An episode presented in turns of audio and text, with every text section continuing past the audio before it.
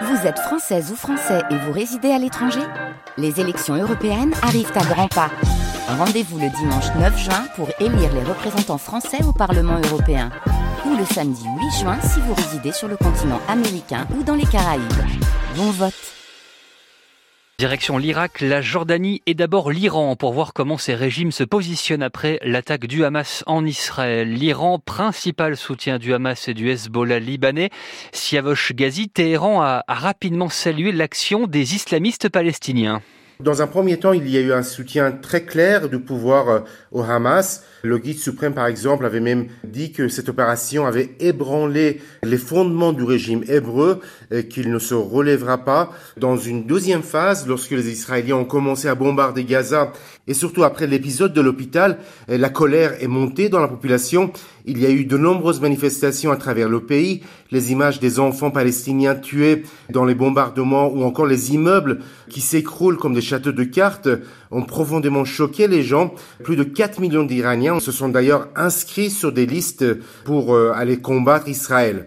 D'ailleurs, les dirigeants iraniens affirment désormais que leurs alliés du Hezbollah et des autres groupes de la résistance, comme on les appelle ici, ne se retiendront plus, comme on a pu le voir par exemple ces derniers jours des actions du Hezbollah ou des Houthis contre Israël. Est-ce que tout le monde partage cette opinion euh, en Iran, Siavosh ceux qui sont hostiles au pouvoir critiquent la position anti-israélienne de la République islamique. Beaucoup craignent en fait un embrasement général de la région avec un conflit direct entre l'Iran, Israël et les États-Unis qui aggravera encore la situation économique qui est désastreuse, notamment à cause des sanctions américaines. Siavosh Ghazi, correspondant de France Info à Téhéran, en Irak à présent, pays voisin. Les tensions vont crescendo depuis quelques jours. On vous retrouve euh, à Bagdad, euh, Benoît Drevet. Les forces américaines présentes en Irak sont menacées et attaquées par euh, les milices chiites irakiennes, téléguidées justement par Téhéran, Benoît. Oui, à l'heure actuelle, il y a déjà eu quatre attaques de drones et de roquettes contre des bases américaines en Irak en moins de 48 heures et au moins trois autres en Syrie. Elles ont été revendiquées par les factions de la résistance islamique en Irak en soutien de l'opération Déluge d'Al-Aqsa menée par le Hamas. Cela fait suite à une escalade des tensions régionales après l'explosion d'une roquette à l'hôpital d'Al-Ali à Gaza ayant fait des centaines de morts. La plupart des attaques ont été repoussées, dont celle durant la nuit contre la base de la coalition internationale à l'aéroport de Bagdad. Lors de ces attaques, quelques soldats américains ont été légèrement blessés et un personnel civil est décédé d'une crise cardiaque lors de frappes contre la base d'Ain al-Assad dans l'ouest de l'Irak. Pour l'instant, l'armée américaine communique peu, mais promet des représailles à la hauteur.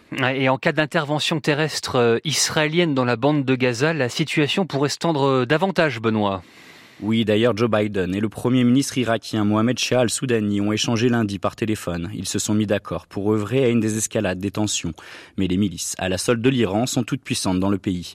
Mercredi, le Hezbollah irakien a appelé les forces américaines qui l'accusent d'aider Israël à quitter l'Irak sous peine de leur faire vivre l'enfer sur terre. Quant au peuple irakien, il est acquis à la cause palestinienne. Vendredi dernier, l'Irak a connu l'une des plus importantes manifestations de son histoire. Des centaines de milliers de personnes sont descendues dans la rue à Bagdad en soutien à la Palestine des drapeaux israéliens ont été brûlés et des slogans anti-israéliens et américains ont été scandés.